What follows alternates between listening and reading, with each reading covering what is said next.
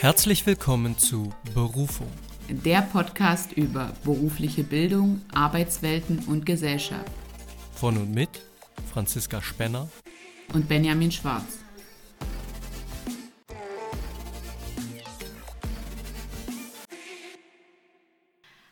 Hallo und herzlich willkommen zu einer neuen Podcast-Folge von Berufung. Hallo Benny. Hallo Franzi, ich freue mich, dass wir uns heute wieder sehen. Ich freue mich auch und wir haben heute einen Special Guest. Hallo Theresa. Hallo. Schön, dass du da bist. Ähm, ich würde sagen, wir stellen unseren Zuhörern und Zuhörerinnen kurz unser Thema vor. Genau, fang einfach mal an. Genau, unsere heutige Folge läuft unter der Fragestellung, brauchen wir mehr Berufsorientierung in der Schule? Und dazu haben wir uns einen Podcast-Gast eingeladen. Und ja, Theresa, wenn du magst, darfst du dich einfach gerne mal vorstellen. Ja, gern. Also ich bin Theresa Wietzke und ich arbeite als Schulsozialarbeiterin an einer Regelschule und studiere mit den beiden hier vor mir ähm, gemeinsam Lehramt für berufsbildende Schulen. Sehr schön. Und äh, du sagst ja schon, du arbeitest an einer Regelschule aktuell. Wie ist das für dich? Also jetzt aktuell bist du in der Regelschule unterwegs, später wirst du dann aber mal im berufsbildenden Bereich tätig sein. Ähm, meinst du, das ist ein großer Umbruch für dich? Also tatsächlich erlebe ich es ja jetzt auch im Praktikum immer mal wieder, ähm, dass es schon ein großer Unterschied ist zwischen den Altersgruppen, die man da unterrichtet. Und ähm, es gibt ein Für und ein Wider von beiden. Ähm, ja, genau, deshalb macht es beides irgendwie attraktiv. Mhm. Okay, sehr schön. Wir freuen uns auf jeden Fall sehr, dass du heute hier bist, äh, um einfach das Feld auch ein bisschen breiter zu spannen, noch ein paar andere Erfahrungsberichte mit einzubringen.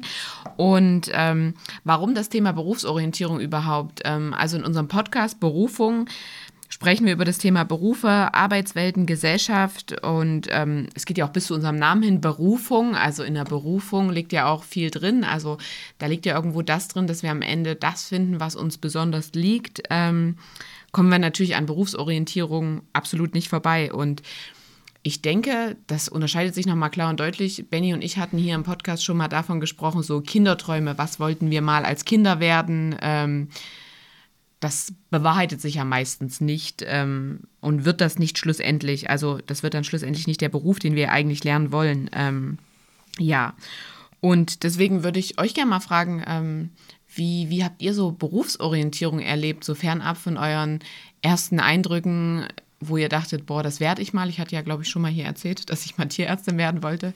Ich bin weit davon abgekommen. Ähm, ja, wie, wie habt ihr das so erlebt, Benjamin und Theresa? Also meine ersten Erinnerungen an Berufsorientierung habe ich tatsächlich mit einem Praktikum im Fitnessstudio ähm, in der neunten Klasse am Gymnasium. Mehr habe ich an Berufsorientierung tatsächlich nicht mehr in Erinnerung und ich glaube auch nicht, dass wir sie hatten. Ich bin dann in der neunten Klasse auf eine Regelschule gewechselt und da waren sozusagen die ganzen Praktika schon vorbei. Das heißt, meine berufliche Orientierung beschränkt sich auf eine Woche Fitnessstudio. In, in welcher Klassenstufe war das mit dem Fitnessstudio, wenn ich fragen darf? Neunte Klasse. Und das war aber auf dem Gymnasium. Das war auf dem Gymnasium, also genau. Finde ich interessant, dass am Gymnasium ähm, Berufspraktika stattfinden. Kenne ich so nicht. Doch. Ähm, wenn du sagst, auch. doch. Ja, aktuell auch von meinem Schwager, der jetzt in der 11. Klasse auf dem Gymnasium ist, der hatte auch vor zwei Jahren oder im letzten Jahr oder in der 10. Klasse das erste Mal ein Praktikum. Eine Woche Berufspraktikum gibt es da, aber mehr nicht. Hm, ja, immerhin aber, muss man sagen. Ja, wow. Naja, aber ich kenne auch äh, Leute aus meinem privaten Umfeld, die an einem humanistischen Gymnasium ihr, ihre äh, ja, obere Reife oder ihr Abitur abgelegt haben. Und da war das überhaupt nicht Thema. Also, dass da irgendwie auf die klassische Beruf, berufliche Welt, Berufsbildung vorbereitet wurde, war da nicht Thema. Und dementsprechend gab es das da auch nicht. Also um vielleicht mal aus meiner Erfahrung zu erzählen, wir hatten an der Realschule, an der Regelschule, an der ich meine mittlere Reife gemacht habe, hatten wir in der 8., 9. und 10. Klasse, ja, ich glaube, in allen drei Jahren hatten wir Praktika. Immerhin. So. Ja, also das war bei mir tatsächlich genauso. Plus, ähm, es gab noch so Girls Days, da haben wir so in Männerberufe als Frauen reingeschnuppert. Ne? Also ich weiß nicht, ob es das heute noch gibt. Ähm, Ja, gibt es tatsächlich. Ah, und okay. Wird sogar auch gespiegelt. ah, Also an Girls Days, ich glaube, man nennt das teilweise sogar Girls und Boys Days, damit auch Jungs in Frauenberufe reinschnuppern können. Ah, okay. Und das ist natürlich eine gute Sache, muss man einfach sagen. obwohl man ja davon generell weg möchte, dass es klassische Frauen- und Männerberufe gibt. Ähm, Ja, da haben wir anderes Da haben wir ja schon mal drüber gesprochen, Ja. wie das historisch zustande kommt. Äh, Also einfach mal in eine unserer vorigen, vor- vorherigen äh, Podcast-Folgen reinhören. Da kann man da noch mal ein bisschen der Sache auf den Grund gehen. Genau. Genau, und zusätzlich dazu hatte ich tatsächlich auch noch so wie so eine geführte Praktikumswoche, sprich, ähm, da die Schule für uns organisiert, da sind wir fünf Tage hingefahren und da konnte man sich eintragen und da konnte man wirklich immer so tageweise in Berufe reinschnuppern. Also ich muss sagen, ich bin mit Berufsorientierung richtig krass in Kontakt gekommen und ich glaube, mich zu erinnern, dass meine Regelschule damals auch einen Siege für Berufswahlorientierung hatte. Theresa, du nix? Kennst du das? Ja, das gibt es heute noch. Hm, Ja. Genau. Hat, das die Schule, an der du bist, auch? Aktuell nicht, nein. Aber wir geben gerade unser Bestes, unsere Berufsorientierung wieder schülerorientiert stark zu machen. Okay. Und äh, wenn du jetzt sagst zum Beispiel, du hattest nur ein Praktikum, also wie hast du Berufsorientierung weiter erlebt? Du hast ja ein Studium, äh, also einen Bachelorabschluss und äh, jetzt bist du auch im Master. Du musst ja irgendwie dahin gekommen sein. Ja, genau. Also ich hatte dann einen Termin im Arbeitsamt damals noch. Die waren da für uns zuständig. Und ähm, da hat, hat sie so, so ein paar ähm, Fragebögen mit mir durchgemacht. Und da kam dann raus, dass ähm, ich geeignet wäre für die Polizei. Und ähm, daraufhin haben wir eben geschaut. Nach der 10. Klasse war es schwierig. Ich war noch sehr jung. Ähm, und deswegen haben sie mir dann empfohlen, ich sollte ein Abitur in Richtung Wirtschaft und Verwaltung, Verwaltung machen. Also ein richtiges ähm, allgemeinbildendes Abitur. Und ähm, tatsächlich habe ich das dann auch versucht, aber naja, es hat nicht so ganz geklappt, weil es tatsächlich dann an die mathematischen Sachen gehangen hat. Es war halt einfach nicht mein Ding.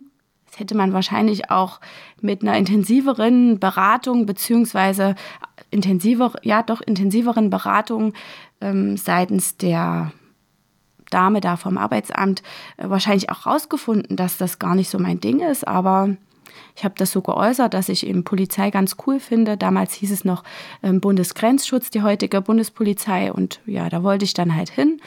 Und damit man sozusagen gleich in gehobenen Dienst eintreten konnte, wollte ich ein Abitur machen. Genau. Ich finde es ja allein schon interessant, dass du sagst, du bist auf den Rat hin von der Dame vom Arbeitsamt darauf gekommen, dich dafür zu interessieren. Wärst du da selbst drauf gekommen? Ist das was, was du im Blick hattest? Also tatsächlich ja, aus, aus meiner Erinnerung heraus schon. Also ich bin dorthin sozusagen und habe gesagt, das würde mich interessieren. Oder sie hat gefragt, welche Bereiche würden sie interessieren und da war das dabei. Und ja, dann habe ich das versucht, beziehungsweise die Vorbildung versucht. Genau. Und wie lief dann dein Bildungsweg weiter, wenn ich das jetzt mal so fragen darf? Ja, dann habe ich tatsächlich das eine Jahr versucht, ähm, dieses berufliche Gymnasium zu machen und habe aber dann schnell gemerkt, dass diese ganzen Rechnungswesen, Sachen und Buchhaltung und so weiter überhaupt gar nicht mein Ding sind. Und ähm, dann waren wir aber über diese Frist hinaus, um mich an einem, für ein Fachabitur im sozialen Bereich oder ein normales Abitur im sozialen Bereich zu bewerben. Und dann habe ich mich für ein soziales Jahr entschieden. Und in dem sozialen Jahr bin ich natürlich dann auf viele verschiedene soziale Berufe gestoßen. Ich war damals in der Sprachheilschule. Ähm, genau, und da waren eben, das war ein angeschlossenes Wohnheim, wo ich sehr aktiv war. Und genau, da habe ich dann Sozialpädagogen und Sozialarbeiter kennengelernt, Erzieher kennengelernt. Und dann war eigentlich recht schnell klar, dass ich auch in dem Bereich arbeiten möchte. Das klingt ja auf jeden Fall, als ob für dich dieses freiwillige soziale Jahr, was es ja für dich war, einen großen Teil der Berufsorientierung ausgemacht hat. Ja, tatsächlich. Also das hat mich halt sehr geprägt in meiner Erfahrung. Ich war das erste Mal selbstständig alleine, da für mich zuständig und musste eben auch so ein bisschen selbstständig arbeiten. Vorher kannte ich das nicht. Ähm, Genau, und das hat mich schon sehr geprägt. Und du hast dann aber trotzdem noch dein Abitur nachgeholt oder ja? Genau, dann habe ich mein Fachabitur gemacht. In dem Bereich dann, weil du Im wusstest, sozialen okay, Bereich. Okay, ja, genau, ja. weil ich wusste, ich möchte dann soziale Arbeit studieren. Und genau, dann habe ich das Fachabitur da gemacht. Und dann habe ich an der Fachhochschule hier in Erfurt soziale Arbeit studiert. Schön. Also das ist ja schon mal ein gutes Beispiel dafür, dass ähm, verschiedene Varianten wahrscheinlich von Berufsorientierung auch verschiedene Auswirkungen haben. Absolut. Und ich würde an der Stelle vielleicht auch nochmal sagen, das hat ja, also ich sag mal, unsere Gesellschaft ist ja immer sehr darauf ausgelegt, irgendwie möglichst keine Fehler zu machen und Fehler werden immer auch nicht so gern gesehen oder irrige Lebenswege, um es mal so zu formulieren. Aber ich glaube, äh, zu wissen, was man nicht machen will, ist oftmals viel mehr wert, als so im Blau, in, ins Bla, in blauen Dunst hinein sich zu entwickeln oder zu begeben und trotzdem gar nicht sicher zu sein, ist es jetzt das, was ich will. Also zu wissen, okay, das ist es auf jeden Fall nicht, ist, glaube ich, ganz, ganz viel wert. Das würde ich damit sagen. Ja, und ich bin eigentlich ein Mensch, der, wenn er Dinge anfängt, eben auch aufhört oder zu Ende macht. Aber in dem Bereich habe ich wahrscheinlich einfach auf mein Bauchgefühl gehört und gemerkt, dass es einfach überhaupt nichts für mich ist und dass es mehr Qual als Freude ist. Und das sollte es bei aller Orientierung und bei aller Gradlinigkeit eben nicht sein. Auf jeden Fall. Ähm, du hast ja auch schon gesagt, ähm, die Berufsorientierung an deiner Schule soll eigentlich ein bisschen schülerorientierter werden. Das heißt, ähm, wenn du da mal so einen Vergleich siehst, wie ist es jetzt und wie, wie, wie sollte eine schülerorientierte Berufsorientierung dann aussehen schlussendlich? Ich würde, darf ich kurz dazwischen? Klar. Ich würde erst, äh, erst mal gerne wissen, wie überhaupt die Schüler oder die, die Berufsorientierung jetzt aussieht. Ich glaube, das ist erstmal der wichtige Punkt, weil dann weiß man ja schon, irgendwie ist es nicht optimal und man muss sich mehr, ich sag mal, zielgruppenorientiert das Ganze dazu hin verändern. Die Frage ist also, wie, wie läuft das jetzt an eurer Schule ab? Natürlich ist uns klar, dass das jetzt nicht repräsentativ ist für irgendwie die Berufsorientierung in ganz Deutschland oder in Thüringen. Aber trotzdem ist es ja wichtig, über ja, exemplarische Beispiele zu sprechen. Dafür bist du ja auch heute hier. Deswegen würde ich dich einfach mal bitten, zu erzählen, wie das so abläuft. Ich habe da auch ehrlich gesagt nicht so eine Vorstellung von. Genau. Ja, also tatsächlich läuft unsere Berufsorientierung eigentlich klassisch nach diesen Empfehlungen vom Ministerium, vom Bildungsministerium aus Thüringen oder in Thüringen statt. Ähm, aber ich sehe da ein ganz anderes Problem, aber da kommen wir nachher nochmal drauf zu sprechen. Also es ist so, dass unsere Schülerinnen und Schüler in der siebten Klasse die Berufsfelderkundung machen und ähm, darauf folgend eine Potenzialanalyse gemacht wird. Was kann man sich darunter Das vorstellen? klingt so deutsch. Also, ja, also tatsächlich ist das ähm, ein Tag, in dem die Schüler eben mit verschiedenen Testverfahren, auch gruppendynamischen Testverfahren, ähm, beobachtet werden, analysiert werden. Die müssen dann selber auch Fragebögen ausfüllen und dann wird wie so eine Art Spinnennetz könnt ihr euch da vorstellen mit verschiedenen ähm, Tätigkeitsschwerpunkten oder Kompetenzen und ähm, dann wird so werden so Kreuze gemacht und die sehen eben dann, wo liegen denn ihre Stärken und wo liegen ihre Schwächen. So sollte es eigentlich sein, so ist es auch tatsächlich. Aber da schließt sich für mich das erste Problem an, nämlich ähm, wie geht es dann damit weiter, mit dieser Analyse? Ja, für was, genau, für was wird die genutzt? Also was können jetzt die ähm, Schüler und Schülerinnen daraus machen? Genau. Ähm, das ist tatsächlich für mich die größte Frage und ich war heute erst in unserer zehnten Klasse und habe die nochmal gefragt, was sie so ähm, optimalerweise sich an Berufsorientierung vorgestellt haben. Und die haben ganz klar gesagt, also die Berufsfelderkundung und die anschließende, ähm, ja doch die Berufsfelderkundung und die Potenzialanalyse war totaler Schwachsinn. Das ist natürlich salopp ausgedrückt ähm, und für die Schüler und Schülerinnen zeigt sich das halt einfach so, weil ihnen eben wie euch jetzt auch nicht klar ist, was sie mit solchen Aussagen anfangen sollen. Und natürlich erhalten die eine persönliche Auswertung mit Empfehlungen für Berufe, aber da gibt ein Schüler oder eine Schülerin bei uns an, ich arbeite gern mit Farbe oder ich, ich mache gern Kunst, bin in Kunst gut und dann werden eben diese ganzen ähm, künstlerischen Berufe angeboten. Es wird dann, also es geht auch dann wirklich nur darum, eine berufliche Ausbildung zu machen. Es wird dann kein Angebot gemacht hinsichtlich, ja, vielleicht nochmal ein berufliches Gymnasium zu besuchen und dahingehend noch was zu machen. Genau, das war auch tatsächlich ein ganz großer Kritikpunkt, den die Schülerinnen und Schüler heute angebracht haben, dass sie überhaupt keine ähm, berufliche Orientierung in Richtung weiterführende Schulen bekommen haben. Hm. Ja, das ist auch eine Vorstellung, die ich tatsächlich habe weil ich denke, dass ähm, die mittlere Reife, dass die, die Realschule immer noch gesehen wird als so eine Art, ja, wie soll ich sagen, Schmiede für berufliche Fachkräfte. Und nicht unbedingt, obwohl sich das auch sicherlich gebessert hat und geändert hat und ja auch unser Bildungssystem glücklicherweise durchlässiger geworden ist. Aber trotzdem habe ich so ein bisschen den Eindruck, wie du das ja jetzt äh, auch sagst oder bestätigst, dass wirklich Berufsorientierung in der mittleren Reife bedeutet klassisches duales System oder eben meinetwegen eine Erzieherausbildung, also wirklich klassische ähm, Berufsausbildung und nicht eben, was dann noch kommen könnte im akademischen Bereich. Und im Umkehrschluss auch wieder auf dem Gymnasium heißt es eben eher, schlagt eine akademische Laufbahn ein. Also das genau, ist so das, richtig. was ich auch erlebe. Und da ist es ja wirklich, du hast gerade schon die Durchlässigkeit angesprochen, wir haben diese Durchlässigkeit hierzulande und sie wird uns eigentlich nicht auf dem Silbertablett serviert, wie sie es könnte, hm. um eben da auch schon von vornherein, also wir sind ja auch alles Personen, die nach dem Bachelor oder vielleicht sich auch davor schon bewusst waren, okay, ich möchte in diese Richtung mit dem Master gehen, aber du jetzt wahrscheinlich nicht, du hast dich erst später dafür entschieden, Theresa. Ähm, das ist halt, also ich finde, das muss einem, das ist ein Privileg, was wir hier haben und ich finde, das muss einfach mehr genutzt werden und da mehr mit reinkommen. Ja, was, was mich vielleicht an der Stelle noch interessieren würde, also war das jetzt so unisono für alle Schüler und Schülerinnen nicht so zielführend oder gab es eben doch auch einige, die sagen, ach ja, vielleicht den Beruf kannte ich gar nicht, finde ich ja ganz interessant.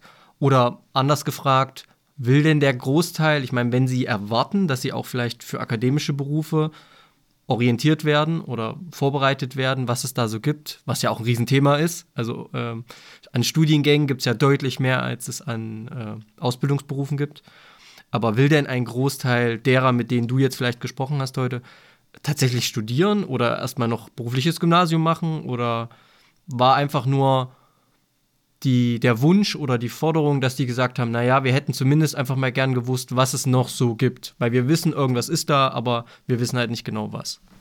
Also tatsächlich ist es so, dass nicht viele bei uns an der Regelschule dann weiter die Schule besuchen wollen oder vielmehr eine weiterführende Schule besuchen wollen, sondern eben dann in den Ausbildungsberuf gehen wollen. Das waren so zwei, drei, die eben einfach gesagt haben, wir hätten uns da mehr Informationen gewünscht. Die haben sich dann selber informiert und gehen tatsächlich jetzt auch weiter ähm, auf eine weiterführende Schule. Aber so grundsätzlich ähm, ist schon, glaube ich, noch der Großteil unserer Schülerinnen und Schüler darin orientiert oder daran orientiert, dass sie dann eine Ausbildung machen wollen. Ja. Also ist ja auch vielleicht die Frage, warum wollen sie unbedingt eine Ausbildung machen, kann ja auch einfach sein, weil sie einfach auch die anderen Wege nicht kennen. Weil, wie du gerade sagst, diese zwei, drei Schüler, Schülerinnen haben sich eben einfach selbst gekümmert. Und ähm, da hatten wir das ja auch schon mal ein bisschen mit Elternbiografie und so genau. weiter. Wenn das dann nicht unbedingt da stimmt oder übereinkommt, also sprich Eltern auch keine Erfahrung im akademischen Sektor haben, dann wird es den Schülern und Schülerinnen einfach nochmal deutlich erschwert. Ja, das würde ich auch denken. Also das Bewusstsein ist ja nochmal ein Part, der da sein muss. Also zu wissen, es gibt auch eben weiterführende Schulen und auch Studiengänge, die ja auch so divers sind wie nie zuvor. Also mit irgendwie dualen Hochschulen, Fachhochschulen, Universitäten, also alles, was es da schon gibt und was, worüber wir auch gesprochen haben. Ähm, also das Bewusstsein, die Transparenz muss erstmal da sein, das ist natürlich die Voraussetzung. Aber klar, was bekomme ich vorgelebt? Wir, du hast es gerade angesprochen. Ähm, wie können mich meine Eltern unterstützen? Am Ende eine Frage auch der Finanzierung. Ähm, all das muss natürlich stimmen, aber das Bewusstsein muss eben erstmal da sein. Und wenn das nicht thematisiert ist, stellt sich natürlich die Frage, warum das nicht thematisiert wird. Also ich weiß nicht, ob jetzt das Arbeitsamt, die äh, Agentur für Arbeit, äh, mit der ihr ja zusammenarbeitet, wenn ich dich richtig verstanden habe? Also wir arbeiten jetzt aktuell mit dem Jobcenter zusammen. Ja. Die sind für die berufliche Orientierung bei uns an der Schule zuständig. Und ähm, genau, die ähm, sind einmal in der Woche bei uns und beraten die Schüler der Abschlussklassen, 9., 10. Klasse, ähm, individuell. Also die haben dann einzelne Termine, Beratungstermine und ähm, darüber hinaus eben noch solche großen Gruppentermine, wo über ähm, Dinge wie Assessment Center oder sowas gesprochen wird einfach, genau. Aber einmal in der Woche individuelle Termine ist ja eigentlich schon relativ häufig, ja. würde ich jetzt, also finde ich schon viel. Ähm, naja. Ganz kurz darauf zurück, was du auch gesagt hast. Also sie kriegen dann so ihre Ressourcen, was sie so haben, an was sie noch arbeiten müssen und so weiter. Was kommt danach? Also ist das Arbeitsamt in diesem Prozess schon oder das Jobcenter in diesem Prozess schon mit involviert oder wann steigen die dann ein? Also, also tatsächlich steigt das Arbeitsamt erst mit dieser individuellen Berufsberatung in der neunten Klasse ein. Meiner Meinung nach, meiner Erfahrung nach spielt da diese Potenzialanalyse keine große Rolle mehr. Also natürlich bei Fragen wird in, die Hinsicht, in der Hinsicht nochmal beraten, aber zwischen dieser Potenzialanalyse und der Berufsfelderkundung kommt ja nochmal die Berufsfelderprobung. Da geht es darum, dass ähm, die Schüler eben nochmal Berufe kennenlernen bei einem freien Träger und ähm, da eben in, in so kleinen Gruppen verschiedene Berufe kennenlernen und auch praktisch tätig werden. Ähm, unsere Schüler haben mir berichtet, dass da das Problem darin liegt, dass sie sich da vorher in Gruppen wählen konnten, also in Berufe, Berufsbereiche einwählen konnten, die sie dann leider nicht bekommen haben.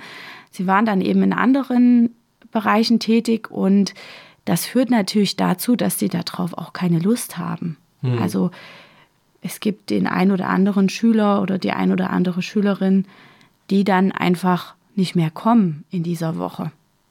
Und das ist ja eine massiv verschenkte Zeit einfach. Das müsste vielleicht einfach auch noch mal ein bisschen überdacht werden, wie da eingeteilt wird. Und die suchen sich ja doch auch bewusst ihre Bereiche aus. Und wenn ich im medizinischen Bereich gern die Berufsfelderkundung, Erprobung machen möchte, dann ist es natürlich blöd, wenn ich dann bei Maler Lackierer lande.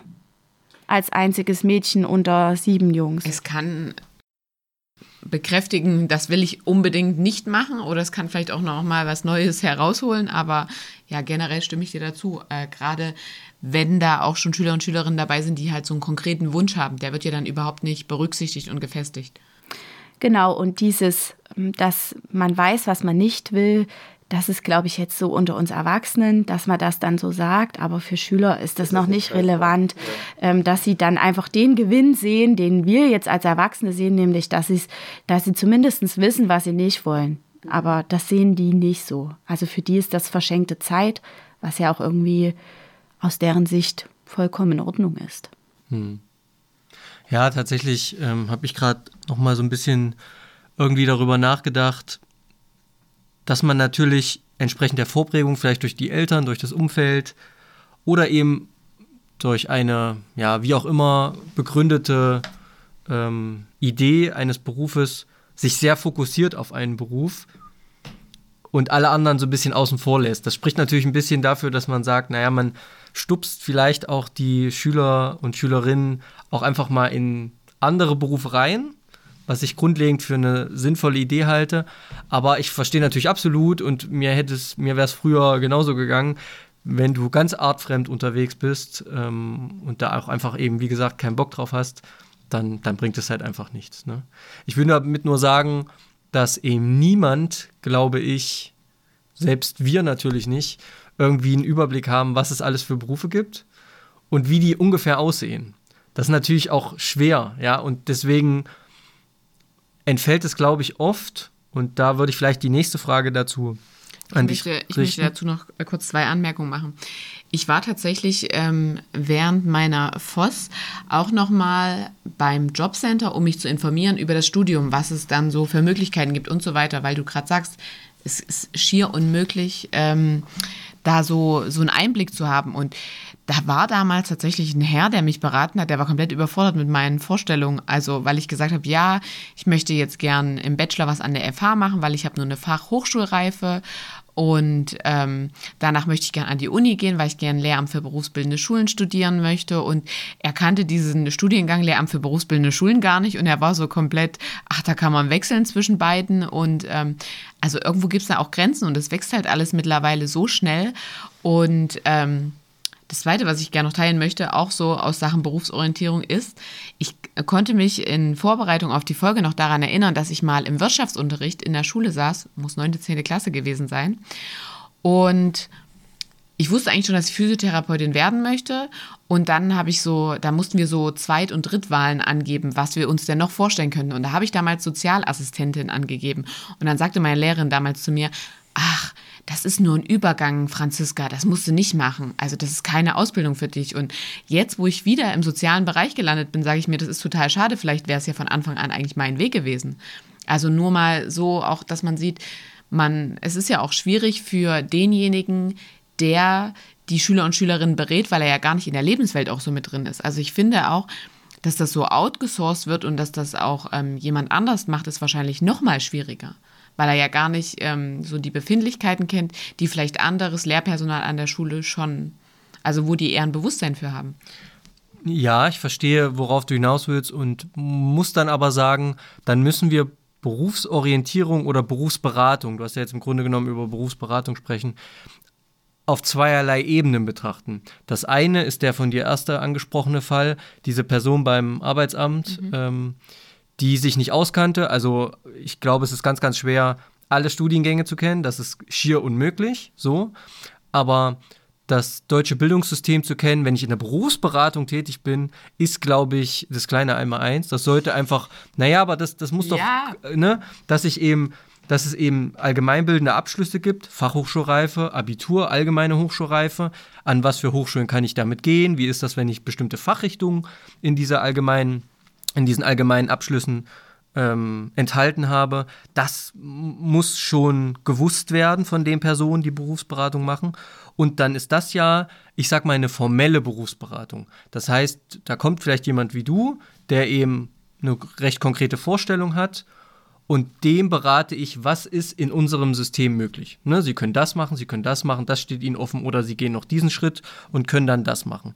Das andere ist, finde ich, eine individuelle Berufsberatung, die dann eher in Verbindung mit der Schule stattfinden muss, weil natürlich die Lehrer die Schüler besser kennen als jemand vom Jobcenter, der da jetzt kommt und eine, äh, wie heißt es nochmal? Kapazitätsanalyse? Nee. Potenzialanalyse. Potenzialanalyse durchführt. Also wie gesagt, ich finde, deutscher geht's fast nicht. Das ist ja, das ist ja, ist ja wirklich wichtig. Aber was geben Schüler denn da an? Naja, ich sitze halt den ganzen Tag vorm Rechner. Ja, dann, äh, dann mach doch eine Informatikausbildung. So wie, wie realistisch das am Ende ist, wie reliabel, sage ich jetzt mal. Das ist, steht ja vielleicht noch mal auf einem anderen Blatt. Ne? Aber in der Schule muss natürlich wirklich dann auch mit der Einschätzung der Lehrer, finde ich, die Berufsorientierung, die Berufsberatung stattfinden. Dazu müssten natürlich Lehrer auch ungefähr einen Plan haben, was alles so möglich ist. So, da können wir vielleicht äh, gleich mal drüber sprechen, aber die Frage, die ich ja eigentlich stellen wollte, vor äh, deiner Unterbrechung, Franzi, äh, bezog sich tatsächlich ähm, auf die Jugendlichen selbst. Also haben die denn wirklich recht konkrete Vorstellungen dass sie sagen, ich möchte unbedingt meinetwegen Maler und Lackierer werden oder ich koche gern und ich möchte Koch werden. Ob das dann immer konkurrent ist, also die Vorstellung, die man natürlich von so einem Beruf hat, das wäre vielleicht noch mal eine andere Frage, die wir jetzt vielleicht hier gar nicht unbedingt beantworten können. Aber ist es denn so, dass diese Jugendlichen, mit denen du heute vielleicht gesprochen hast, 10. Klasse, dass die wirklich eine Vorstellung haben, ich mache nach der 10. Klasse eine Ausbildung für das, das oder das? Oder ist es eher aufgrund der Vielfalt der Möglichkeiten, die uns allen ja heute gegeben ist, glücklicherweise, die aber einfach doch auch erschlagend ist? Also wissen die denn, was sie machen wollen? Also tatsächlich arbeite ich ja an einer eher dörflich gelegenen Schule und da spielen ganz viele verschiedene Faktoren bei der Berufewahl oder Berufswahl eine ganz, ganz große Rolle. Und vielleicht sogar an mancher Stelle eine übergeordnete Rolle zu dem, was man eigentlich möchte. Da spielt natürlich eine Rolle, wie komme ich dahin zu, mein, zu meinem Job, also zu meinem mhm. Ausbildungsplatz. Wie, wo ist die Berufsschule gelegen? Ähm, natürlich auch ein Stück weit, wie viel Geld verdiene ich. Dann spielt auch eine große Rolle, arbeitet da vielleicht schon mein Onkel oder arbeitet da meine Mama oder wer auch immer. Also ähm, da ist halt einfach noch, noch ähm, so Verwandte und Bekannte in den Betrieben oder ist das vielleicht der Chef, mein der Freund meines Vaters vom Stammtisch oder sowas. Also das spielt, glaube ich. Da geht's los mit Vitamin B. Ja, tatsächlich. Ähm, das spielt, ähm, glaube ich, noch mehr so, ähm, das spielt noch mehr so eine Rolle bei uns in den dörflichen Schulen als an der, in der Stadt, wo man eben einfach auch viel flexibler ist, wo man vielleicht auch ein Stück weit noch flexibler aufwächst. Das ist jetzt nur so eine, äh, so eine Vermutung, aber grundsätzlich ist es schon häufig so, dass ähm, die Schüler bei uns auch eine Ausbildung ähm, bei einem Ausbilder innerhalb unserer Region eingehen, also von einem Nachbardorf oder sowas. Das sind dann Handwerker, Malerbetriebe oder sowas. Also ähm, häufig, häufig, das glaube ich, geht der Blick da nicht über den Tellerrand hinaus, sondern es wären dann eben solches Vitamin B-Sachen oder ähm, da kommst du gut hin und ähm, der übernimmt dich vielleicht, spielen da einfach noch eine sehr große Rolle. Ja, weil das, was du ja gerade auch gesagt hast, sind ja auch Berufe, die händeringend Nachwuchs suchen. Und wenn die dann, die dann aus der Region kriegen, ist ja ein absoluter Vorteil. Absolut, aber also, wir haben nun öfter schon darüber gesprochen, welche Branchen irgendwie Fachkräftemangel haben. Und ja. wenn ich immer wieder Artikel dazu lese oder Beiträge im Fernsehen sehe, ich frage mich, welche Branche keinen Fachkräftemangel hat. Also im Grunde genommen jeder, naja, wenn du nicht gerade, keine Ahnung, Holzinstrumente, Bauer machst. Ich weiß nicht, ob es da einen Fachkräftemangel gibt, aber so absolut nischige Berufe oder Orgelreparateur oder was weiß ich, ja, ähm, ist doch fast überall Fachkräftemangel, ne? Äh, ich glaube aber, ich würde dir zustimmen. Also in, in, in, in deiner Denke, weil ich auch glaube, dass natürlich die Nähe zu einer größeren Stadt, wenn wir es jetzt mal darauf beziehen, wo natürlich deutlich mehr auch Möglichkeiten sich bieten, ohne Frage, dass dort auch der Horizont ein bisschen weiter ist, als das eben vielleicht in der ländlichen Region ist. Wenn ich da an mich wieder zurückdenke und auch mal ehrlich bin mit mir, ähm, na gut, ich habe drei Bewerbungen nach der 10. Klasse geschrieben. Zwei waren bei uns im Ort, eine war tatsächlich hier in Erfurt. Das wäre dann schon eine Ecke weg gewesen. Aber ja, zwei waren eben im Ort und sind natürlich auch durch die durch das Nahegelegene ist es auch naheliegend, sich dort zu bewerben. Ähm, das ist also schon, denke ich, ein großer Punkt. Es hat ja auch was mit Bequemlichkeit einfach zu tun. Ne? Also ähm, wenn mir das geboten wird und ähm, als ich nach der 10. Klasse geguckt habe, wie es weitergeht, da haben meine Klassenkameraden und Kameradinnen ähm, häufig 200, 300 Bewerbungen geschrieben, bevor sie überhaupt einen Ausbildungsplatz bekommen haben. Und heute ist es so, dass man sich nur einmal umgucken muss und dann 10, 20 verschiedene Ausbildungsplätze in einer Fachrichtung oder in einem Bereich kriegen kann. Also von daher ist es, glaube ich, schon so, dass man sich jetzt nicht mehr so weit aus dem Fenster lehnen muss, um überhaupt einen Ausbildungsberuf oder einen Job zu bekommen. Du sagtest ja jetzt auch gerade, die schauen nicht so wirklich über den Tellerrand hinaus. Ähm, das ist ja in Ordnung, äh, wenn sie das möchten, also wenn sie da auch in der Region bleiben wollen. Aber hast du denn so den Eindruck, dass sie generell über ihre Möglichkeiten Bescheid wissen? Wir hatten es ja vorhin schon mal angesprochen, da hast du gesagt, so zwei, drei interessieren sich noch für eine weiterführende Schule. Wird das auch in der Schule vermittelt, dass es da auch noch mehr gibt? Also abseits vom Tellerrand? Mhm, also natürlich ist es so, dass ähm, unsere Lehrer und Lehrerinnen, meine Kolleginnen und Kollegen da schon auch sagen, ja, guck mal, wenn wir jetzt jemanden haben, der recht gut ist, der, wo sie einfach auch noch Potenzial sehen, schau mal weiter, vielleicht möchtest du noch ein Abitur machen. Genau, also das wird schon auch gemacht, aber dass jetzt das fachliche Know-how da ist, von denen dann auch zu beraten und zu sagen, das und das ist möglich, das sehen sie nicht in ihrer Verantwortung und das ist es auch nicht. Also man muss natürlich schauen, dass man weiter vermittelt und weiter berät, dass ich auch dann beispielsweise als Schulsozialarbeiterin sage, schaut mal dort und schaut mal dort. Aber das Know-how haben die Lehrer und Lehrerinnen ja gar nicht. Wir haben eine Lehrerin bei uns, die äh, die berufliche Orientierung für die Schülerinnen und Schüler übernimmt. Man muss dazu sagen, dass die sich auch gerade noch in ihrer Ausbildung dazu befindet. Aber grundsätzlich müssen das gar nicht alle können. Und ich sehe das ein bisschen anders als du, Franzi.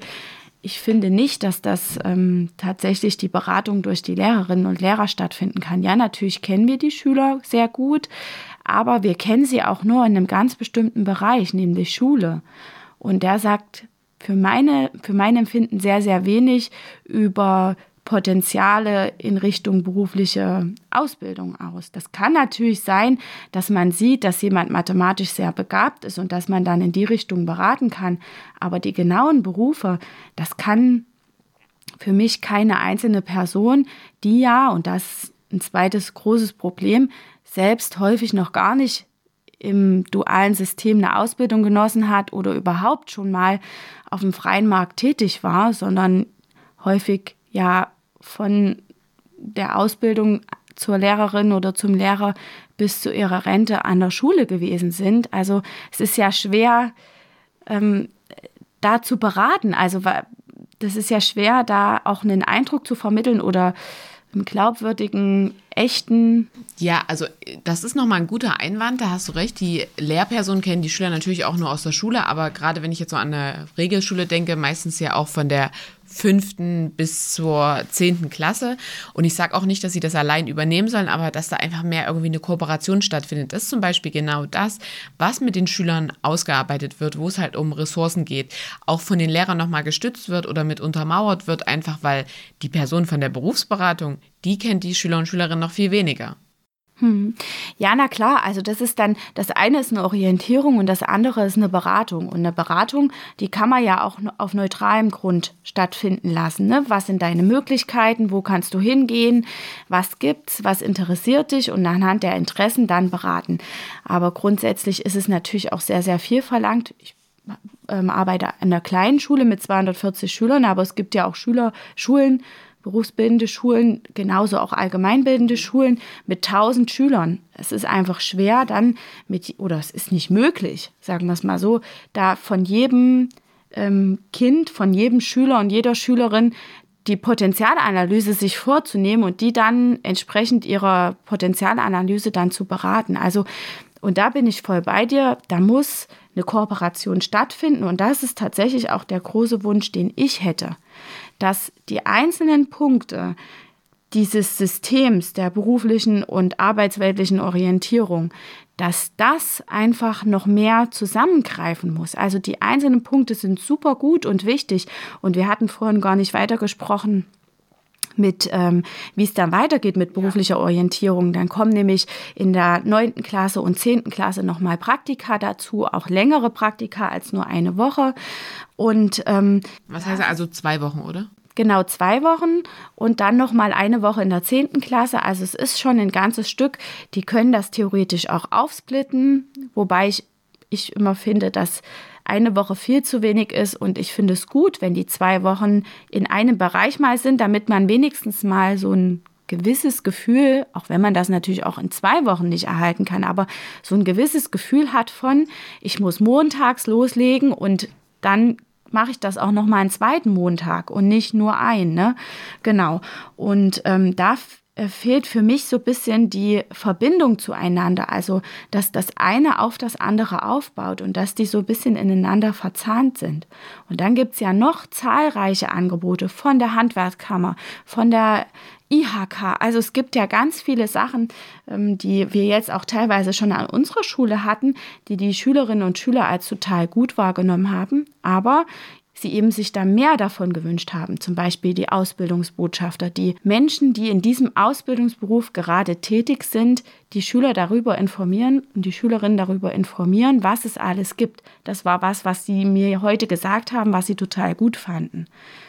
Und da hätten sie sich viel mehr davon gewünscht, ne? Ja, weil das einfach niederschwellig ist und die Leute einfach vielleicht ein, zwei Jahre nur älter sind und vielleicht sogar von derselben Schule und man kennt sich noch vom, vom Pausenhof quasi. Genau, und es ist halt nicht von irgendeinem Erwachsenen gesagt, das wäre vielleicht gut für dich, sondern die erhalten von erster Hand eben einfach Infos, wie es dann aussieht. Und ihr habt es auch schon gesagt, ich weiß einfach nicht, was ein Dachdecker so in seinem täglichen macht. Alltag macht. Ne? Natürlich kann ich mir vorstellen, dass ein Dachdecker wohl Dächer deckt.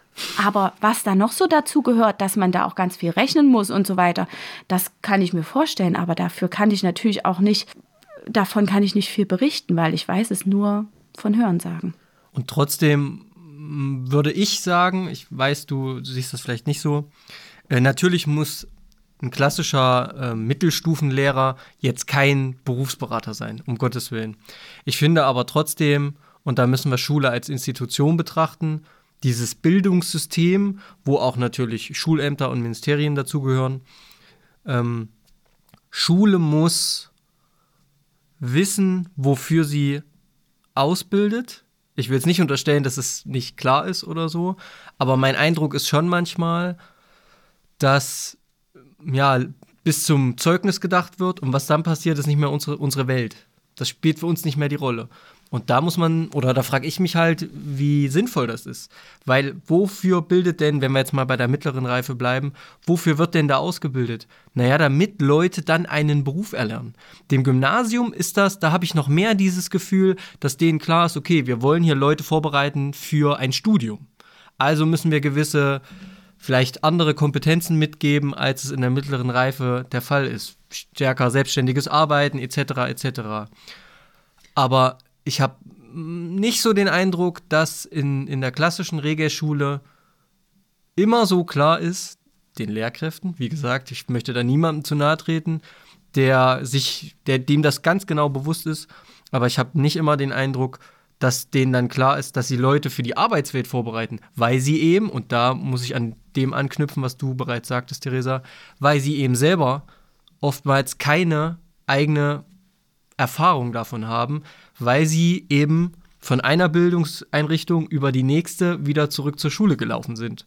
Das ist eben auch fragwürdig in der Hinsicht. Also in der Hinsicht, dass man jemanden beruflich orientiert und berät, auf jeden Fall. Aber andererseits kann man ja jetzt nicht das Studium für Lehrkräfte überdenken, nur damit wir eine bessere Berufsorientierung machen, sondern ich würde sagen, man sollte eher schauen, wie man da, also es ist ein Hindernis, das, das ist richtig, das ist schwierig, aber jetzt muss man ja halt schauen, wie man, du hast es schon gesagt, da gibt es Institutionen, die da in die Schule kommen und es scheint ja auch gut anzukommen. Also ich sehe da eher die Ressource darin, Außenstehende Sachen mehr in der Schule zu verflechten und mehr mit einzubeziehen. Hm? Natürlich, ohne Frage. Also das muss natürlich eine, du hast ja selber gesagt, eine Verzahnung sein. Wir müssen Arbeitswelt in die Schule bringen. Das muss natürlich das Ziel sein. Und Unternehmen machen das ja auch, weil sie natürlich wissen, das ist eine gute Recruiting-Maßnahme, um natürlich zukünftige Auszubildende zu ziehen. Ne? Also die machen das ja nicht aus Jux und Tollerei, sondern die haben da ja von irgendeinen Nutzen im besten Fall. Gerade in einer aktuellen Zeit, wo eben quasi jeder junge Mensch, der auch nur irgendwie ein Zeugnis hat, sich mehr oder weniger aussuchen kann, was er für einen Beruf erlernen will. Also da sind ja die Arbeitgeber in der Bringepflicht, sage ich jetzt mal. So. Trotzdem finde ich aber, dass das Bewusstsein, das geht mir, muss ich ehrlich sagen, in allgemeinbildender Schule einfach manchmal unter, dass das Bewusstsein für die Lebenswelt und da gehört eben nun mal berufliche Tätigkeit dazu, einfach viel zu stark aus dem Fokus gerät. Ja, also es ist super, ihr seid beide, ihr macht ja nun beide Deutsch als Zweitfach. Das ist super, einen Aufsatz schreiben zu können. Und das fördert natürlich Kompetenzen, nicht unbedingt das, also natürlich in erster Linie das Aufsatzschreiben. Das ist jetzt aber nichts, was alltäglich ist, aber es ähm, fördert natürlich Kompetenzen, die auch im allgemeinen Alltag wichtig sind und auch im beruflichen Kontext sicherlich wichtig sind. Aber dieser Zweck in dem Fall eines literarischen Aufsatzes in, in, in meinem Beispiel ist einfach viel zu weit weg von der Lebensrealität. Das finde ich immer. Ich meine, gut, da sind wir jetzt bei der Frage, das sehen müsste die man dann, das sehen die Schüler und Schülerinnen aber in Mathe wahrscheinlich noch viel mehr weg von der Realität. Du, ich würde da gar nicht mit dir streiten. Also ich bin da absolut bei dir. Ich bin auch bei dir. Also man, du siehst natürlich einen Unterschied, ob ein Kollege ähm, wenn ich jetzt an einer berufsbildenden Schule unterwegs bin, äh, ob ein Kollege Ingenieur ist und nochmal die Nachqualifizierung gemacht hat und im Matheunterricht unterrichtet, im BG für meinetwegen Elektrotechnik, der vermittelt natürlich mathematische Funktionen anders, mit einem ganz anderen Kontext oder in einem ganz anderen Kontext und einer ganz anderen Motivation, als das eben ein Kollege tut, der klassisch Lehrer ist. So. Von daher bin ich da absolut bei dir. Aber wie gesagt, mir geht das immer, mir fehlt da manchmal so ein bisschen was. Hm. Naja, wahrscheinlich zeigt das umso mehr, wie wichtig es ist, dass verschiedene Kompet Menschen mit verschiedenen Kompetenzen eben einfach zusammentreffen und da miteinander arbeiten.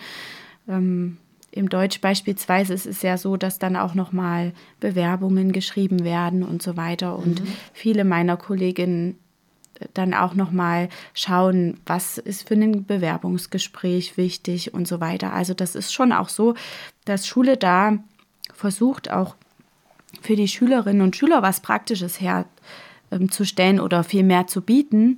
Aber ähm, ja, manchmal fehlt es dann wahrscheinlich wirklich ähm, daran, dass man ähm, viele praktische Eindrücke oder viele praktische Einblicke vor allem erhält um Berufe kennenzulernen. Denn man kann viel erzählen, aber ähm, so einen richtigen Eindruck, was man im Beruf macht, erhält man erst, wenn man mal dort drin gearbeitet hat und gesehen hat, wie so ein, so ein Stationsablauf im Krankenhaus ist oder wie ein Teil produziert wird in irgendeiner Halle oder sowas. Ne? Also das ist ähm, immer noch was anderes, wenn ich mir da ein Video anschaue, wie das läuft, als wenn ich schaue, wie es wirklich ist.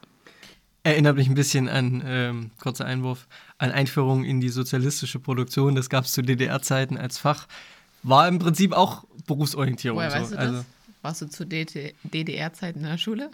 Nee, aber ich unterhalte mich mit meinen Eltern tatsächlich, Franzi. Okay. Okay, ja, Frag mal deine, ob die das kennen. Interessant, ja, frage ich. Ähm, die hören übrigens aus dem Podcast. Ähm, Liebe Grüße an der Stelle. ähm, jetzt wollte ich äh, kurz äh, zusammenfassen. Also, wir können ja eigentlich zwei Hindernisse hinsichtlich dieser Orientierung und Beratung auf jeden Fall festhalten. Also einmal, es ist eine Grundlage da, aber dieses Zusammenspiel der Grundlagen müsste einfach noch deutlich besser sein. Und dann einfach praktische Erfahrungen müssen mehr gefördert werden. Wir haben jetzt schon gesehen, äh, Gymnasium eine Woche. Das ist auch das, was ich heute noch aus der Praxis kenne. Und das ist, du hast oft die Regelschule angesprochen, dass es da zu wenig ist und die auf äh, ihre Möglichkeiten nach der mittleren Reife vorbereitet werden. Aber ich finde es tatsächlich auch im gymnasialen Feld viel, viel zu wenig. Ja. Weil wir sprechen gerade davon, Lehrkräfte, die wirklich äh, dann ihr erstes, zweites Staat Staatsexamen oder Bachelor und Master machen und dann wieder an die Schule kommen. Wie schön wäre es, wenn die auch eine Berufsausbildung haben, wenn die einfach auch was machen. Also wir sind da ja auch beide immer dafür und sagen, das ist ja überhaupt was Positives, was man dann auch am Ende nutzen kann, wenn man den beruflichen und akademischen Weg kombiniert hat. Ja, und ähm, natürlich gehört für mich bei einer beruflichen Orientierung am Gymnasium auch dazu, wie läuft es an der Uni ab. Also natürlich ähm, werden mir da viele Leute was dazu erzählen können, aber die Vorstellung, wie eine Vorlesung abläuft und wie ich meinen Plan selber strukturieren muss oder wie auch immer, ne? Also auch das gehört ja für mich zu einer beruflichen Orientierung. Nicht mal unbedingt, dass ich weiß, in was für einem Beruf ähm, ich arbeiten möchte oder um was es in dem Beruf geht, aber auch wie ich dorthin komme und was ich dafür tun muss, dass ich dorthin komme. Ne? Also natürlich können wir immer sagen, und das sagen auch viele Kolleginnen und Kollegen, damit meine ich immer übrigens meine Schulsozialarbeiterkollegin und aber auch die Lehrer und Lehrerinnen an der Schule. Ähm, genau, ähm, dass die eben auch sagen können, wie man dorthin kommt. Also nicht nur was man dann im Beruf macht, sondern auch was die Berufsschule beispielsweise. Aber da würde ich jetzt eben erwartet. schon, also diesem einen Hindernis mit mehr praktischer Erfahrung als äh, eine sozusagen ein Tipp entgegenwirken. Also viele Universitäten, Fachhochschulen und so weiter bieten ja mittlerweile auch diese Schnupperwochen an. Und ich finde, da muss dann auch die Schule den Kompromiss mit den Schülern und Schülerinnen eingehen, wenn die sich an dem Tag Vorlesungen, Seminare, irgendwas anschauen wollen, dann muss die Schule eben auch sagen, okay, ich stelle den Schüler, die Schülerin dafür frei. Aber und Franzi, ich bin mir sicher, das machen die. Also ich habe, ja. ich kann mir nicht vorstellen, dass es eine Schule gibt, die sagt, nein, du wirst dafür nicht freigestellt. Aber sie müssen dann vielleicht auch den Schüler und Schülerinnen anbieten, dass es das überhaupt gibt. Mhm. Weil also ich habe das jetzt auf einen Tag der offenen Tür erlebt. Ähm, der Bedarf ist da. Die äh, Studieninteressierenden haben da Lust drauf, also interessieren sich dafür, aber nicht jeder geht zu einem Tag der offenen Tür, nicht jeder weiß, dass es überhaupt sowas gibt. Also das ist wieder diese Verflechtung der Grundlagen und der Praxis muss einfach viel, viel stärker werden. Und ich denke, das ist das auch, was die Jugendlichen absolut äh, brauchen.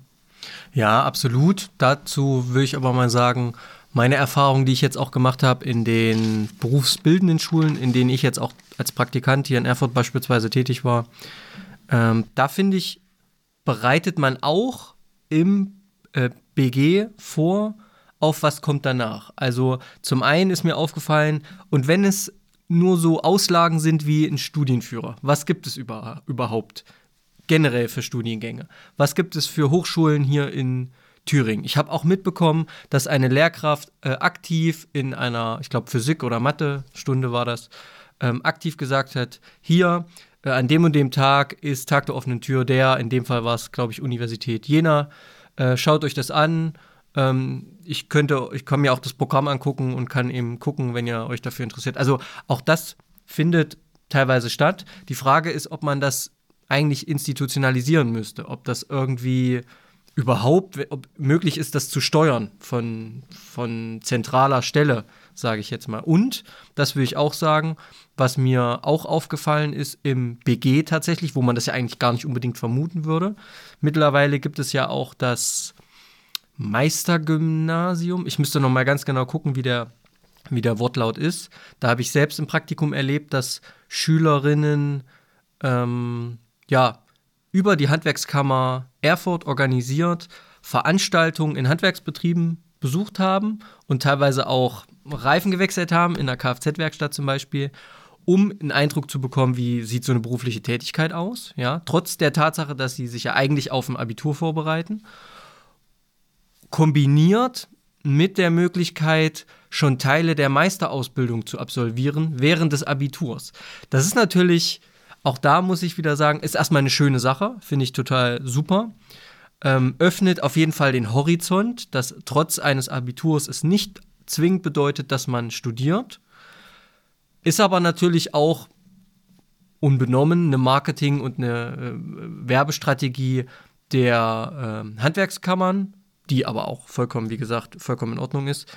Aber es ist natürlich clever zu sagen, naja, wenn ihr dann einen Beruf lernt und einen Meister macht, dann habt ihr schon irgendwie die Hälfte der ähm, Teile von den vier Teilen irgendwie schon absolviert, habt also einen ähm, ja, niedrigschwelligeren Einstieg in eine Fortbildung im Handwerk. Also es ist eine super Sache, aber wie gesagt, auch äh, in, in, Bezug auf das, was ich vorhin sagte, mit den Unternehmen, dass die eben Berufsberatung äh, anbieten, das machen die natürlich alle, weil sie wissen, uns schwimmen die Fälle davon. Wir brauchen Fachkräfte, wir brauchen Leute.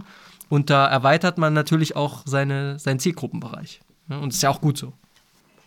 Gut so für die Schülerinnen und Schüler, weil die dann eben auch noch mehr Unterstützung bekommen. Und ich glaube, das braucht es auch einfach, ähm, dass ähm, die Beratung und die Orientierung niedrigschwellig gehalten wird, dass eben sozusagen alle mitgenommen werden und dass die Hürden so klein wie möglich gehalten werden.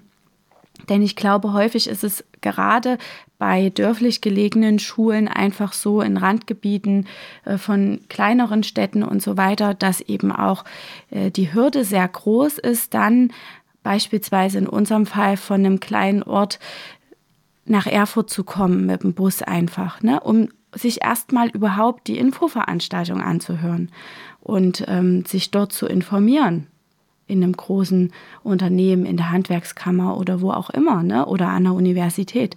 Das ist einfach ähm, schwierig. Und deswegen ist es bei uns tatsächlich auch so, dass ähm, diese Berufsinfomessen, mag man halten von denen, was man will, aber eben auch häufig von uns als Schule besucht wird. Also ähm, und das war auch das, was ich heute noch mal so ein bisschen mitgenommen habe. Also es ist auch gewünscht sozusagen, dass das während der Schulzeit stattfindet, weil am Wochenende würde da keiner hingehen. Das ist natürlich auch ein bisschen ein Eigennutz dabei, ne? Also Schüler sind ja häufig so, wie wenig Schule wie möglich.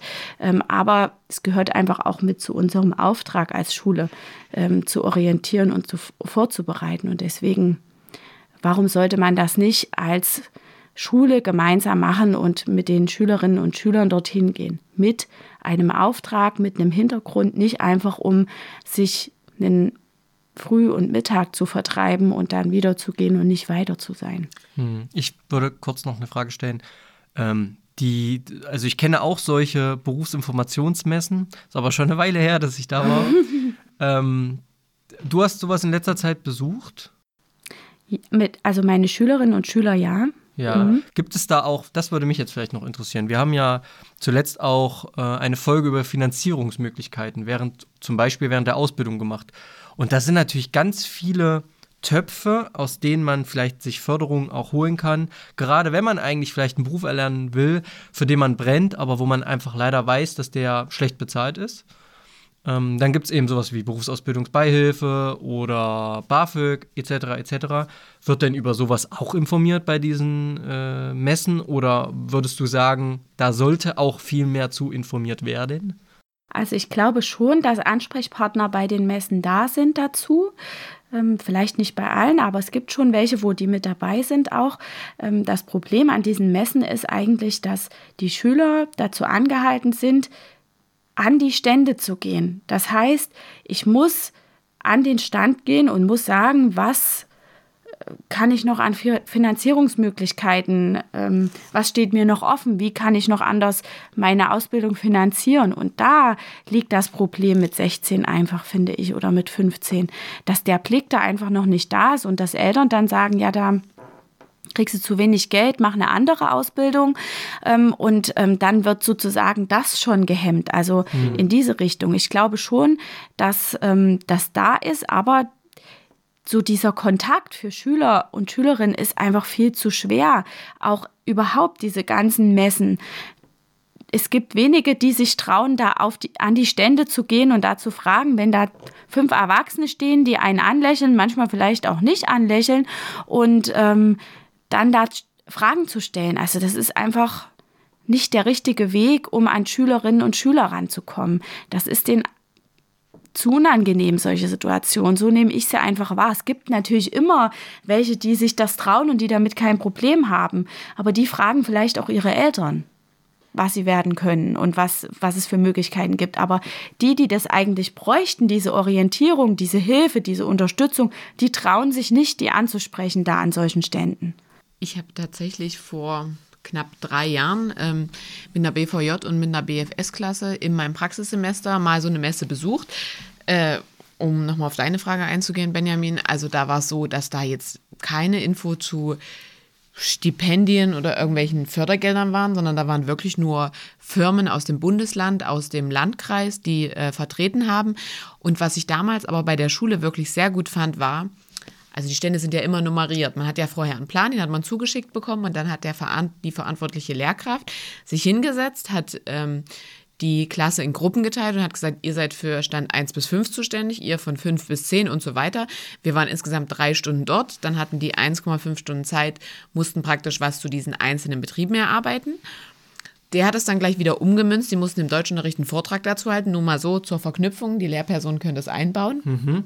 Ähm, und so wurde jeder Betrieb, der dort war, einmal vorgestellt, auch für jemanden, der sich da vielleicht nicht äh, rangetraut, rangetraut hat. Ja. Da war auch konkret, also es ist was anderes, wenn du mit einem Zettel zu einem Stand gehst und sagst, für meine Schule muss ich eine Aufgabe erledigen oder ich interessiere mich für den Beruf. Weil dann hast du, also ich finde, da ist schon mal gleich so eine Hürde genommen und ich finde, da sind halt wieder die Lehrpersonen gefragt oder anderes Bildungspersonal an der Schule zu sagen, so jetzt ich äh, muss den Schülern da irgendwie eine Unterstützung an die mhm. Hand geben, die müssen da hingehen. Und ich habe diesen Tag als sehr positiv empfunden und ich freue mich, ich habe vorhin erst wieder, als ich durch die Stadt gelaufen bin, jemanden gesehen von damals, genau aus diesem, aus meinem Praxissemester, den ich dort kannte, der jetzt äh, in der Gastro tätig ist hier und der da auch sehr glücklich scheint und äh, da sehr happy ist. Und sowas freut mich dann immer, wenn ich das sehe. Und ich weiß noch, die Schüler haben mir damals auch einen Zollstock mit meinem Namen gemacht. Das fand ich auch total schön. Da habe ich auch noch eine Erinnerung dran. Sehr schön. Ja, genau solche Sachen sind es dann eben. Wie verpacke ich das, dass ich irgendwie die Hemmung nehme, gerade bei solchen Schülern, die eben, wo ich als Lehrer und deswegen ist es eben wichtig, dass die Komponente Schule und Lehrkräfte einfach mit in diese, mit in der Verzahnung eben dabei ist, ein, ein Zähnchen ist in diesem Getriebe, ähm, weil sie eben die Schüler kennen, irgendwie diese Hemmung abzubauen und irgendwie das vielleicht mit Aufgaben zu ähm, machen, zu tun. Weil ja, ich, wir alle waren selber Schüler und wir alle wissen, wenn man keinen Bock auf sowas hat, dann geht man da vielleicht hin, weil man da hingehen muss, aber dann interessiert man sich auch nicht wirklich dafür. Ne? Also ich finde das eine ne tolle Sache. Du hast äh, gerade gesagt, wir alle waren selber mal Schüler oder Schülerin. Und wir wollen ja auch alle Lehrpersonen werden. Da wäre jetzt schon mal so mein erstes, was, was denkt ihr, was wir so später ähm, da auch beachten können, wo wir mit reingehen können. Und bei uns kommt ja nochmal die Besonderheit hinzu, wir befinden uns ja dann größtenteils im Sekundarbereich 2. Wobei ich finde, wir haben ja schon gesagt, im Sekundarbereich 1 ist manchmal wird manchmal ganz schön vernachlässigt mit der Berufsorientierung. Es ist ja wirklich so, ähm, dass natürlich im berufsbildenden Bereich da die Sek 1 und die Sek 2 mit einfließt. Und in der Sek 2 sind es ja dann wirklich meistens schon Schüler, Schülerinnen, die sich schon für einen Ausbildungsberuf entschieden haben. Und ähm, aber auch da sehe ich uns noch so ein bisschen ähm, als ganz wichtige Instanz, dass man vielleicht auch sagt, wenn jemand komplett unglücklich ist oder nicht auf dem richtigen Weg oder sich sagt dann nach der Ausbildung, boah, ich, ich möchte gerne noch weitermachen, ich habe Bock, äh, dass man schon als Lehrperson dann auch zur Seite steht und sagt, diese Möglichkeiten gibt es. Also da sehe ich mich definitiv in der Rolle und da sehe ich auch meine Aufgabe drin. Absolut. Und da sind wir natürlich auch besser vorbereitet drauf, weil wir einfach im Studium auch diese Inhalte haben und diese Übersichtlichkeit uns irgendwie klar ist oder, oder die, das System, in dem wir uns ja als Lehrkräfte bewegen werden, das Bildungssystem, uns auch irgendwie besser bekannt ist. Und trotzdem wenn ich jetzt äh, irgendwie auf dem weißen Blatt Papier das Bildungssystem und die, die Lehrerausbildung in Deutschland irgendwie neu schreiben könnte, würde ich eigentlich alles, was Sekundarstufe ist, würde ich mir wünschen, dass Lehrkräfte wenigstens ein Modul haben, wo eben sowas thematisiert wird. Berufliche Bildung, akademische Bildung. Wie ist es strukturiert? Wie ist es aufgebaut? Welche mhm. Wege gibt es? Einfach, weil jeder, der Menschen auf ein späteres Leben vorbereiten soll, ich klammer jetzt vielleicht mal die Primarpädagogik aus, irgendwie Grundschule, da ist es. Aber selbst da wird am Ende der vierten Klasse die Entscheidung getroffen. Ja, das. Regelschule, Gymnasium. Damit das, ebne ich auch schon den Weg. Ja, da haben wir ja auch schon drüber gesprochen.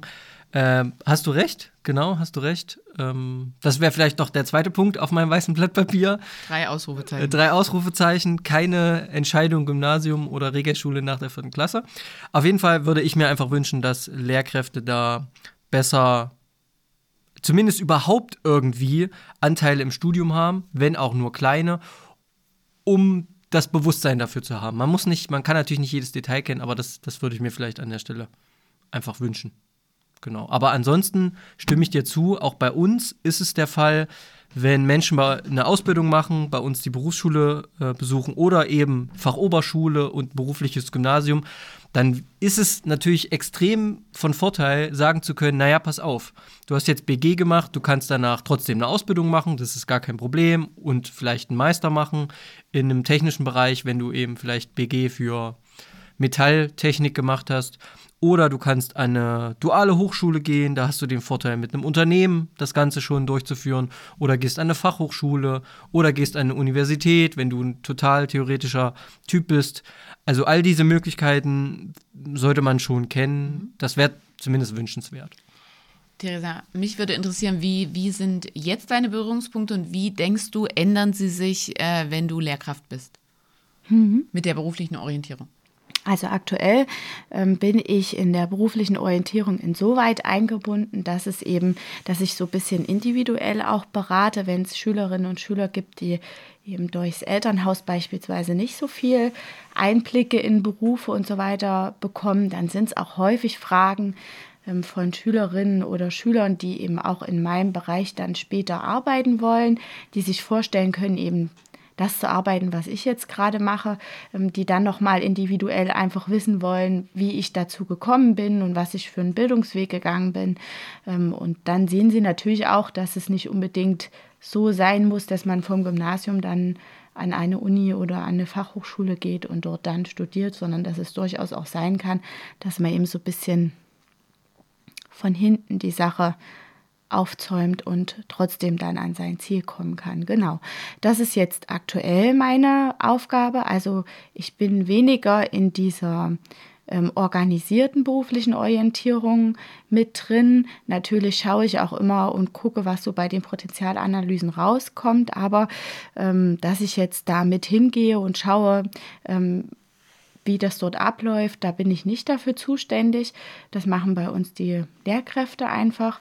Ähm, häufig oder manchmal ist es so, dass ich noch so individuelle Angebote für unsere Schule organisiere, beispielsweise mit der Handwerkskammer oder mit Unternehmen aus unserer Region, ähm, die dann zu uns kommen und halt ein bisschen was von sich erzählen und äh, wie so eine Art, naja, nicht Messe, aber wie halt so ein bisschen kennenlernen der Umgebung. Das ähm, war bei uns eigentlich immer sehr, sehr wichtig, weil eben viele Arbeitsplätze eben auch durch ansässige ähm, Schülerinnen und Schüler eben dann auch belegt werden dort wieder. Und als Lehrerin sehe ich mich da noch mehr in dieser Pflicht eben auch, die, der man ja auch irgendwie nachkommen muss nach dem Schulgesetz. Es ist ja, berufliche Orientierung ist ja im Schulgesetz einfach auch festgelegt und eine Kernaufgabe der Schule. Und natürlich muss ich da dann noch mehr nachgehen der Aufgabe, ne? Ähm, offiziell einfach auch noch mehr nachgehen. Natürlich sehe ich mich jetzt auch schon in der Pflicht, aber dann ist es eben auch nochmal eine offizielle Aufgabe, die ich erhalte. Du ich fühle, so, ich fühle mich gerade extrem bestätigt. Sorry, aber. Ja, ist ja so. Also gerade, ich glaube, wir haben da alle schon mal drüber gesprochen, dass wir auch im, in diversen Praktika schon erlebt haben, dass es so Lehrpersonen gibt, die sich wirklich so an Lehrplan halten und immer alles, ich mache das so, weil die curricularen Bestimmungen das vorschreiben.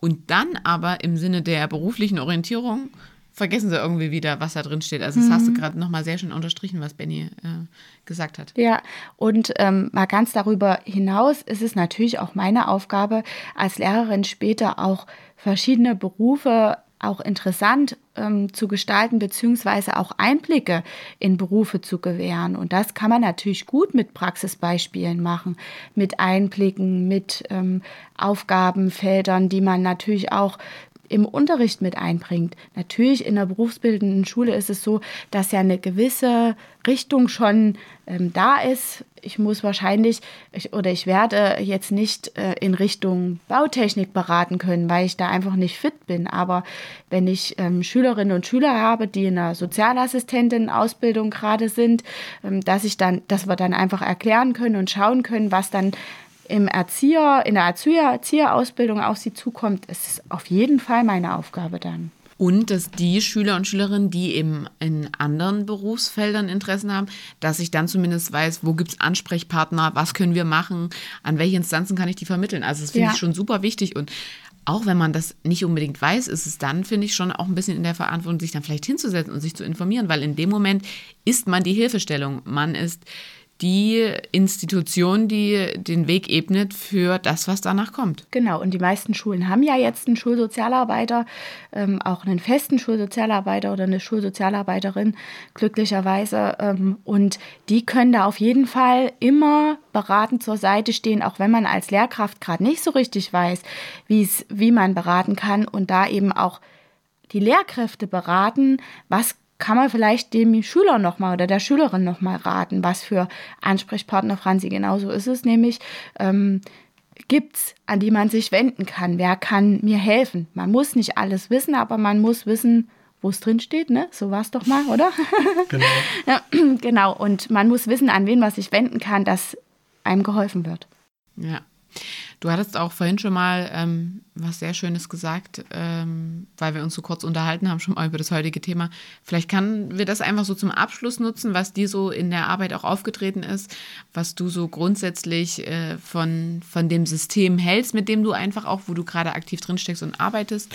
Und dass wir dann noch daraus ein paar Anregungen ableiten können. Es sei denn, Benny, du hast jetzt noch was. Nein.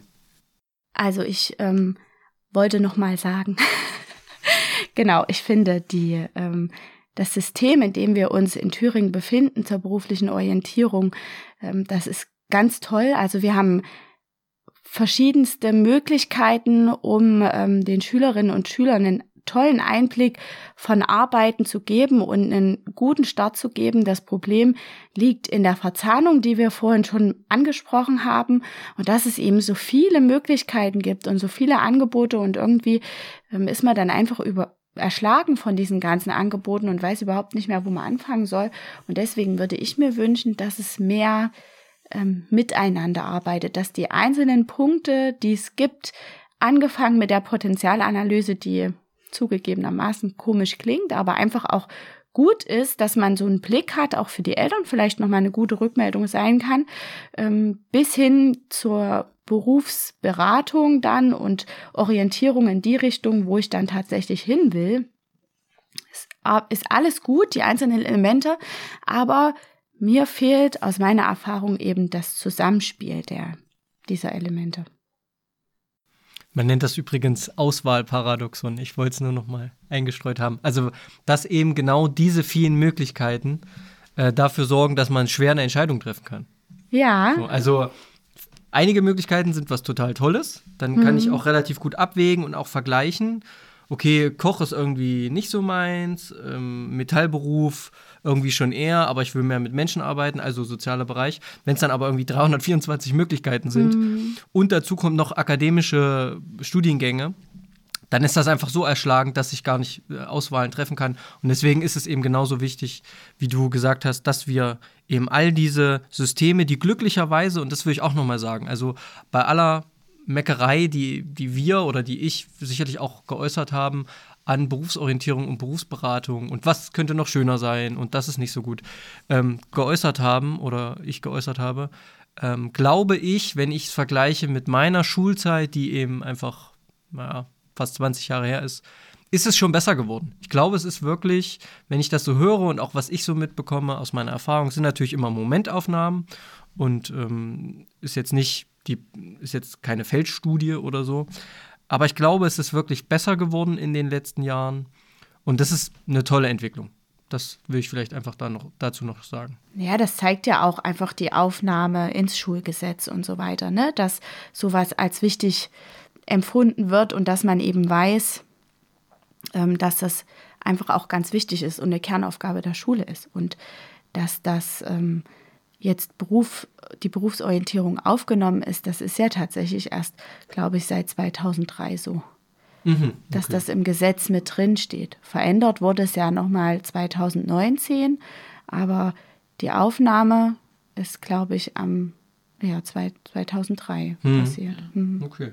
Ja, also es ist noch gar nicht so lange und ähm, wir haben es wahrscheinlich auch nicht mehr so wirklich mitgekriegt in seiner Intensität. Ja. Mhm.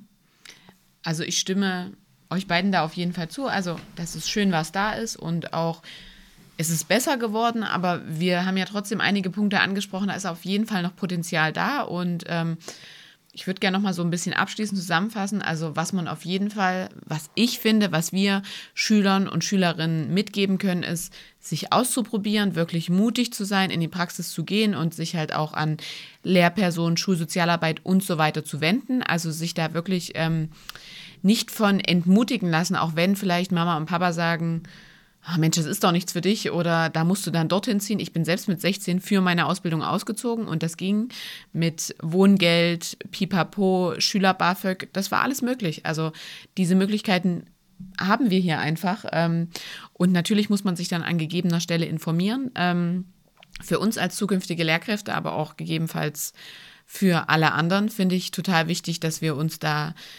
unsere zentrale Position, äh, unserer zentralen Position bewusst sind, ähm, dass wir dafür wichtig sind, äh, da auch zu beraten. Und äh, ich würde da auch auf jeden Fall immer noch mit Eltern so mit einbeziehen. Also ich finde es immer noch sehr wichtig, dass die dann wirklich auch unterstützend und dass die vielleicht auch mit auf die Lehrkräfte zugehen. Aber darauf haben wir jetzt primär keinen Einfluss, aber einfach nur noch mal so mit, also sie sind ja da nicht machtlos, sondern sie können sich auch mit informieren. Ja, bin ich auch absolut dabei, gerade wenn natürlich irgendwie Schüler 15, 16 sind, überhaupt noch nicht volljährig, dann sitzen immer die Eltern mit im Boot. Aber subjektiv würde ich sagen, Berufswahlentscheidung ist vielleicht so das Erste, wo Jugendliche wirklich selber anfangen sollten, Lebensentscheidungen, ich sag mal, hauptsächlich eigenständig zu treffen. Natürlich mit Unterstützung der Eltern, ohne Frage. Ich weiß, das ist nicht das, was du sagen wolltest, ne? Ja. aber natürlich mit Unterstützung der Eltern und auch eben der, Schül äh, der, der Lehrerinnen und Lehrer und der Sozialarbeiter und der Berufsberatung, was alles so dazugehört. Aber das ist ja ein so wichtiger Aspekt, die erste Ausbildung. Und selbst wenn ich feststelle, das ist es eben nicht, ne, was ich dann lerne. Aber diese Entscheidung zu treffen, ist ja auch einfach charakterbildend. Und da finde ich auch hier wieder es wünschenswert, wenn das wirklich eine Entscheidung ist, die doch eher in die Hände der Jugendlichen gelegt würde. Ich würde da nur kurz ein Beispiel, also ich habe von einer ehemaligen Arbeitskollegin mit dem Sohn, äh, habe ich schon immer mal so ein bisschen was für die Schule gemacht und jüngst habe ich mit ihm vor zwei, drei Monaten eine Bewerbung für einen Praktikumsplatz geschrieben. Und da ging es natürlich da rein, auch so ein paar Ressourcen reinzuschreiben, warum möchte ich denn jetzt ausgerechnet das Praktikum dort machen, was, was liegt mir denn gut? Oh, das war erstmal total schwierig für ihn, ne? Und dann, weil ich seine Mama gut kenne, wir hatten uns im Vorfeld schon unterhalten und sie hatte mir halt ein paar Dinge gesagt. Und da wäre er selbst gar nicht drauf gekommen, was ihn zum Beispiel interessiert. Und dafür finde ich wiederum Eltern, wo wir sagen, jemand vom Jobcenter kennt den Jungen oder das Mädchen nicht so gut. Eine Lehrperson kennt sie nur aus der Schule. Wenn ich da engagierte Eltern habe, die haben dann schon vielleicht nochmal einen Blick drauf, hey, was, was kann denn mein Kind gut? Also ich würde es nicht ganz ausklammern, aber ich stimme dir schon zu, diese eigene Entscheidung sollte getroffen werden, damit man dann im Rückschluss auch nicht dazu kommt, ich mache das gerade für jemand anders. Ja, genau. Und Ja. dazu ist es notwendig, dass wir eben gucken, was die Schülerinnen und Schüler wollen. Nicht, was wir Erwachsenen vielleicht denken, was für die Kinder gut ist. Und da wären wir ja eigentlich wieder bei meinem anfänglichen Wunsch der Schülerorientierung oder Schülerinnenorientierung, ne? dass das eben noch viel mehr ähm, oder dass die noch viel mehr auch in so Planungen von so großen Konzepten, so Berufsorientierung mit angehört werden. Was wollt ihr denn eigentlich und was wäre denn für euch zurückblickend vielleicht sinnvoll gewesen, dass ihr das habt? Und vielleicht sollte man auf jeden Fall den Schülern und Schülerinnen auch mitgeben, es ist kein Weltuntergang, wenn ihr euch in zehn, in fünf Jahren oder auch wenn ihr die Ausbildung überhaupt nicht zu Ende macht. Es ist okay. Wir haben diese Möglichkeiten, dass man irgendwas anderes machen soll, weil man geht ja schon, also ich finde schon mit der Angst ein bisschen rein, ich bin jetzt 16, 17 oder 18, ich mache jetzt eine Ausbildung, jetzt gefällt mir eine Sache nicht, oh Mist, jetzt muss ich die trotzdem mein ganzes Ja. Leben lang ausbaden. Genau. Das ist ein massiver Druck, den man dann auch hat, ne? für so eine große Entscheidung, das zu treffen mit 16. Manche sind damit einfach so überfordert, dass sie dann lieber keine Entscheidung treffen, als irgendeine zu treffen. Ne? Und ich finde, das ist ein guter Punkt. Äh, deswegen vielleicht erst nochmal die Frage an dich, Theresa, ob du noch was hast, einen Punkt, über den du jetzt gerne sprechen möchtest. Ansonsten würde ich das direkt als Überleitung für unsere nächste Folge nutzen. Kannst du gern machen. Ja, also deswegen erstmal an der Stelle vielen Dank, dass du heute unser Gast warst. Es war toll bei euch. Vielen Dank für die leckeren Getränke und die Sehr gerne. Naschereien. Schön, dass du dir die Zeit genommen hast ähm, für fast schon eine Doppelstunde. Also wer übrigens jetzt noch dran ist, kriegt eine Eins mit Sternchen. Auf jeden Fall, genau. Und jetzt also meine Überleitung. Wir haben gerade ja noch darüber gesprochen, dass wir junge Leute dafür auch sensibilisieren müssen, dass eben eine falsche Berufsentscheidung, um es mal so zu nennen, also Falsch in Anführungsstrichen. Genau, in Anführungsstrichen, weil man eben vielleicht feststellt, die Ausbildung ist es dann doch nicht, ich entscheide mich doch um, dass das überhaupt gar kein Problem ist. Oder ich mache eine Ausbildung fertig, damit ich erstmal was habe und entscheide mich doch um.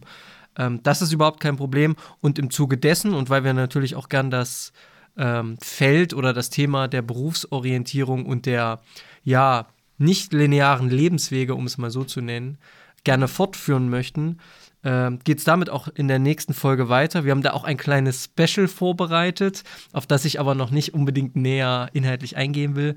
Aber auch dort, vielleicht so viel schon, wird es um Bildungsbiografien gehen, die nicht linear waren und die auch ja, teilweise vielleicht erhebliche Umbrüche mit sich brachten und trotzdem genau vielleicht deshalb gut so sind, wie sie eben sind.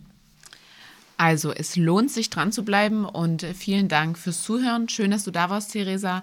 Und auch schön, dass du da warst, Benjamin. Bis zum nächsten Mal. Danke, dass ich da sein durfte, Franzi. Sehr gerne.